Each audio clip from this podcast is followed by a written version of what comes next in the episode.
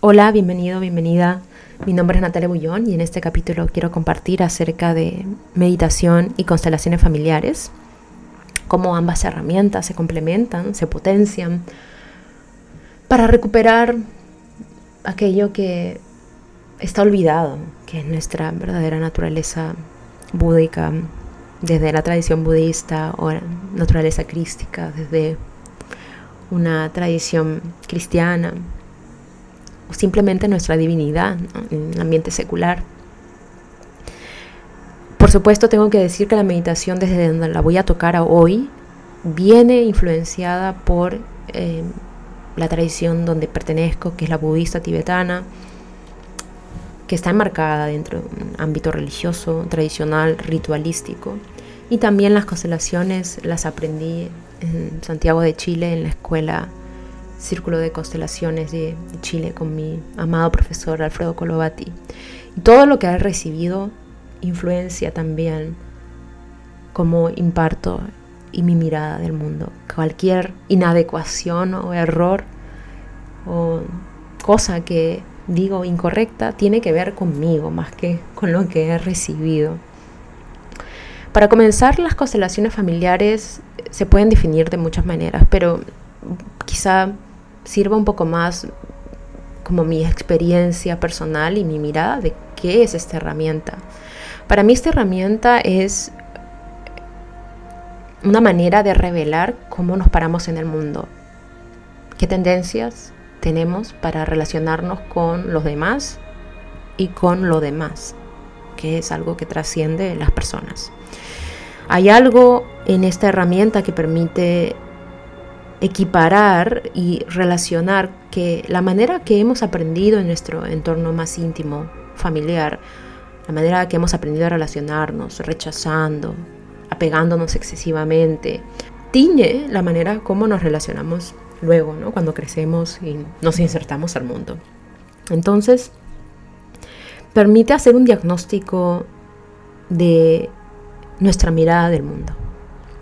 Ahora, el tema es que la mayoría de nosotros, por actualmente la sociedad que vivimos, orientada hacia la importancia del yo, yo, primero yo, segundo yo, tercero yo, está mucho más egotística y demandante, por ende, manipuladora, dictadora. Entonces nos convertimos en estos tiranos demandando que la vida sea como yo quiero. Cuando no es como yo quiero, entonces no la, no la pesco, no la quiero. Adiós.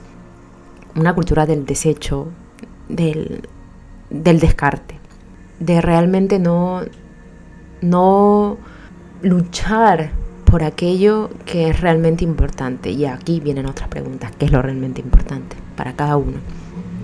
Entonces las constelaciones permiten esta revelación de mi tendencia de rechazar repulsiva hacia algunas cosas y de apego excesivo a otras. La invitación en el trabajo terapéutico, al menos con constelaciones, es darnos cuenta que hemos recibido un, un gran regalo simplemente por el, por el hecho de existir, por el hecho de que papá y mamá se juntaron, tuvieron sexo y nací. Porque solamente en esta vida humana, en esta forma que tengo, no animal, no de insecto, sino una vida humana, tengo la posibilidad de, de transformar aquello negativo, aquello que no es tan beneficioso, en algo beneficioso para los demás y para mí. Solamente con esta conciencia humana podemos hacer esta transformación. Ahora, las constelaciones es este constante, esta constante revisión de cómo me paro en el mundo, pidiendo que sea como yo quiero, teniendo mis propias agendas y nos vamos dando cuenta de, lo infantiles que somos, incluso 50, 60 años y que realmente vivimos con una, un yo de 7 años, de 8 años, pidiendo que la gente nos mire constantemente para sentir que tenemos reconocimiento. Hay algo que se rompe con el tiempo y yo lo he visto en, la terapia ya, en la facilitación más sostenida. Hay algo que se rompe, que es esta identificación con el yo. Y esto viene acompañado de, de tristeza, de desazón, de decepción, diría, porque la persona se da cuenta que no puede ser que tengamos 35 o 40 años y sigamos tan empecinados a que la vida se mueva como yo quiero. ¿Cuándo voy a permitir que la vida me mueva? ¿Cuándo voy a permitir que la vida me recorra? Porque en ese recorrido interior, sin resistencia, puedo escuchar la voz de la existencia, puedo escuchar lo que se necesita de mí. Entonces no tengo resistencia. Tenemos esta... Lo gracioso de las constelaciones es que tenemos la tendencia a creer que nosotros somos los que realmente decidimos qué hacer con nuestra vida. Pero nos damos cuenta que somos movidos por algo más grande, completamente. Somos como las hojitas, ¿no? Como las hojitas que se mueven en el, en el invierno, en el otoño, se juntan porque hay viento, pero luego se separan. Creer que atraemos lo que queremos es nada más que una, un modismo hippie de la nueva era. No tenemos tanta injerencia, no somos tan importantes en realidad. Tenemos cierto, cierta responsabilidad, pero, pero no, no tenemos tanta, tanto poder. ¿no? Em, y aquí encuentro una preciosa complementariedad con la meditación. Las constelaciones entonces permiten habitar este espacio de, de, de mayor rendición con la vida que me tocó, los padres que me tocaron, la historia que puede haber sido desastrosa, dolorosa, con lo que me dejaron, con lo que no se cumplió, con mis sueños destrozados. Es como una completa rendición a la historia que, que, ya vino, pero que ojalá en, en lo que a mí me toca construir, en mi partecita que a mí me corresponde, puedo hacer en el futuro, en el presente y por ende en el futuro puedo hacer algo beneficioso con eso. Hay una, uno desarrolla humildad por haber recibido tanto en tan poco. Eso, es esta, esta, este agradecimiento que, que surge por los poros que uno en el trabajo sostenido va desarrollando, a pesar de todo lo que le tocó. La meditación en la tradición budista no sirve para relajar. Este es un efecto secundario. La meditación es una herramienta para ver, a ver lo que somos, cómo nos comportamos con los demás, con los, lo demás, con lo que queremos, con lo que no queremos. Esto se evidencia en el cojín de meditación y cuando ya la práctica se ha sentado, se puede llevar a la vida diaria porque la, la conciencia del practicante ya está más entrenada, que la puede sacar del cojín de meditación. ¿Qué pasa entonces con ambas herramientas terapéuticas? Permiten ver cómo nos relacionamos con el mundo. Ahora, ¿qué pasa si la persona que viene constantemente a las consultas de constelaciones familiares no tiene una práctica meditativa? La persona va a esperar que el facilitador le resuelva las cosas constantemente, ¿no? Y hasta cierto punto es entendible porque la persona viene a que alguien comparta, a que alguien eh, oriente a cómo, cómo moverse en la vida. Ahora, viendo mis tendencias infantiles crónicas, egotísticas. Pero la persona en algún momento tiene que hacer el trabajo, tiene que desarrollar esta conciencia. No puede venir constantemente por años, 30 años, 20 años, a constelarse cada semana. La persona tiene que sentarse en el cojín y tiene que meditar. Por supuesto que no es una obligación, ¿no? Cada persona tiene la, libertad de, de hacer lo que le da la gana. Pero si realmente uno aspira a tener independencia emocional, independencia espiritual incluso, uno tiene que sentarse en el cojín de meditación y tiene que darse cuenta de cómo se relaciona con su mente, que es el principal objetivo de la meditación tradicional budista en todas sus escuelas. La meditación eh, secular o académica eh, tiene más que ver con, con, con conectarse con algo que nos haga sentir bien. Pero en la tradición budista eh, está más orientada al autoconocimiento. Entonces no es divertida, no es entretenida, porque a nadie le gusta ver al principio cómo estamos paranoicos y esquizofrénicos, evitando lo que no nos gusta y buscando compulsivamente lo que nos gusta. Eso lo vemos en el cojín de meditación.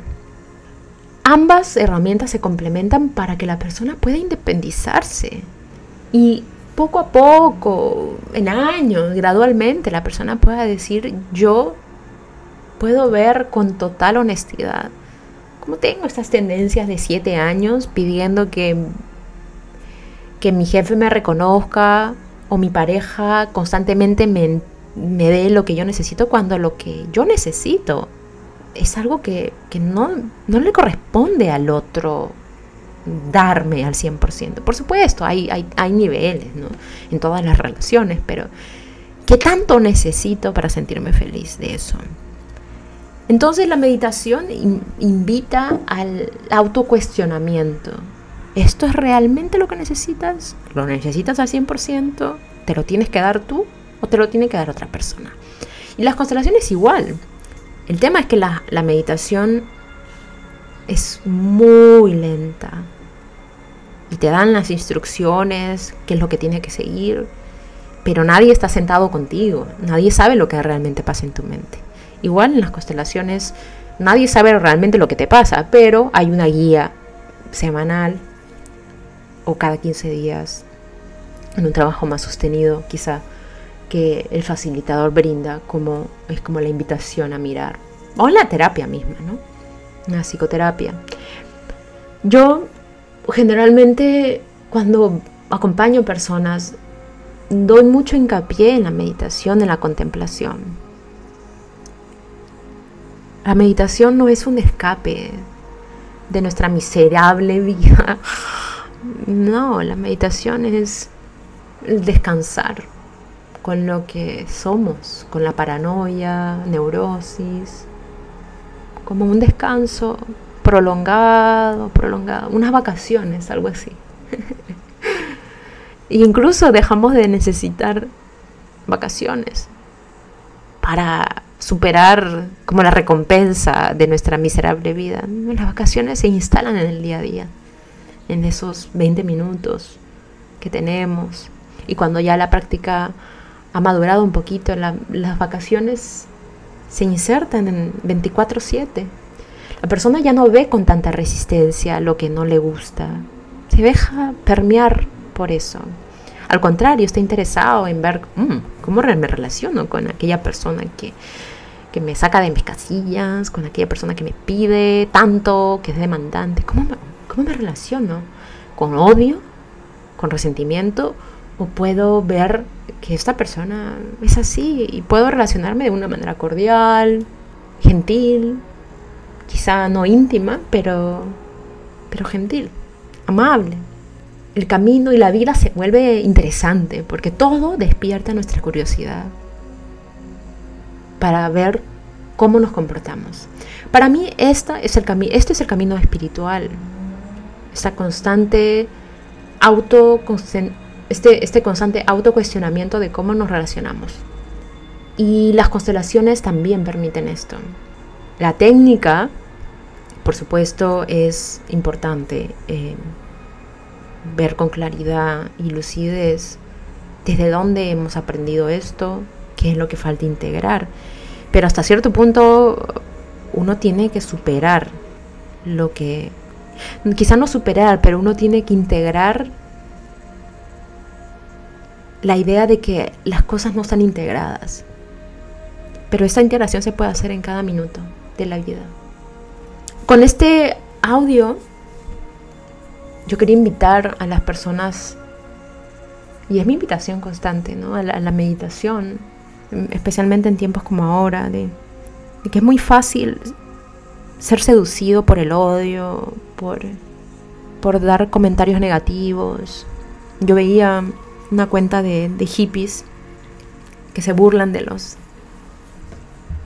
de la gente que hace comentarios. bueno, que comparte cosas de New Age, espiritualidad moderna, y bueno, tiene sus cosas, ¿no? Pero comencé a leer los comentarios y la verdad que me da pena. Como tanto odio, tanto odio, tanto odio.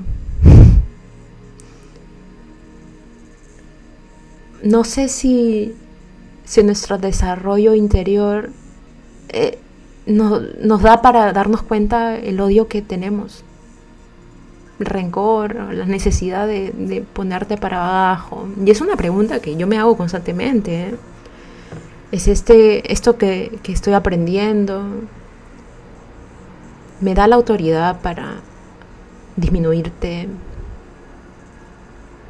Me da la autoridad para hacerte bullying o con el tema de las vacunas también. ¿Quién soy yo para, para generar más división?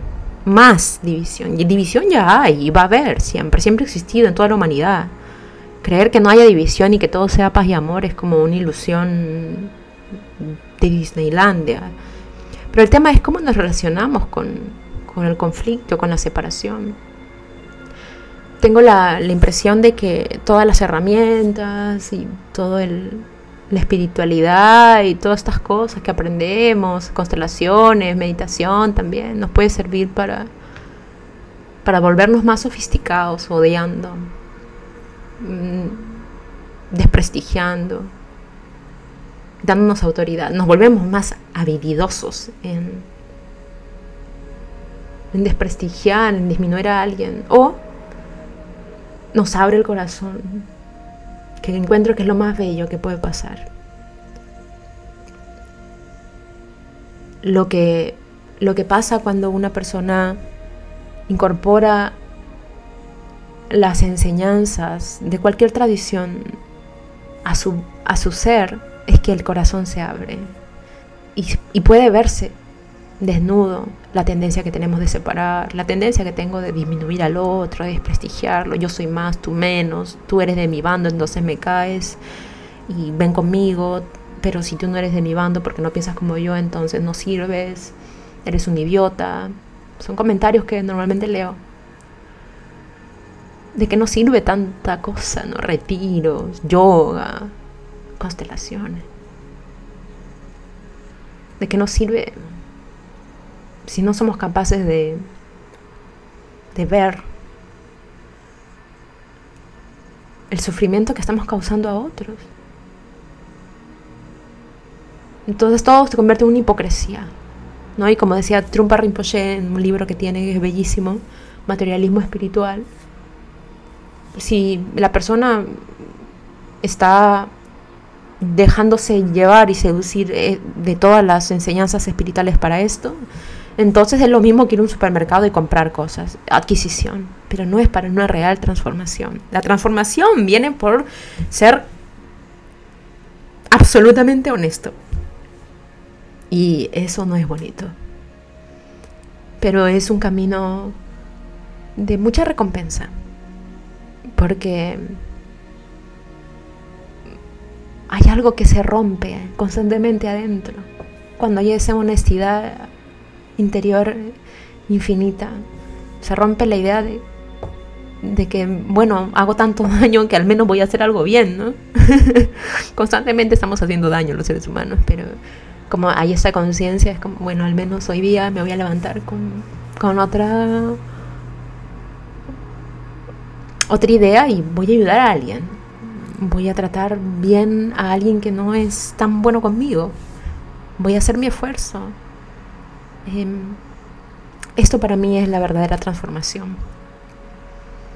Muchas personas están transformadas sin tanta cosa también espiritual, así que, por supuesto, lo que digo eh, no lo tienen que tomar por sentado, hagan su propia reflexión y los invito a que, a que busquen sobre meditación, creo que es lo que más necesitamos hoy en día en una cultura de, constante distracción, hedonista, sin espacio. Necesitamos volver a ese silencio interior, donde no, no hay nada, pero al no haber nada hay todo. Está lleno de, de vida, de asombro. Los invito a comenzar de a pocos, a ser graduales y a buscar lugares donde, donde a uno le enseñan a meditar. Necesita, uno necesita una comunidad para asentar el hábito y luego que se ha sentado ya puede ser un poquito más independiente. Recomiendo buscar personas que, que estén tocadas por, por esta humildad de, de ser transformados. En el budismo se llama bodhicitta. Bodhi significa sabiduría o iluminación y chita corazón, eh, como esta actitud del corazón iluminado se habla, no de la mente iluminada, sino del corazón iluminado, permeado de humildad, de curiosidad y devoción. Bueno, los abrazo y nos vemos hasta la próxima.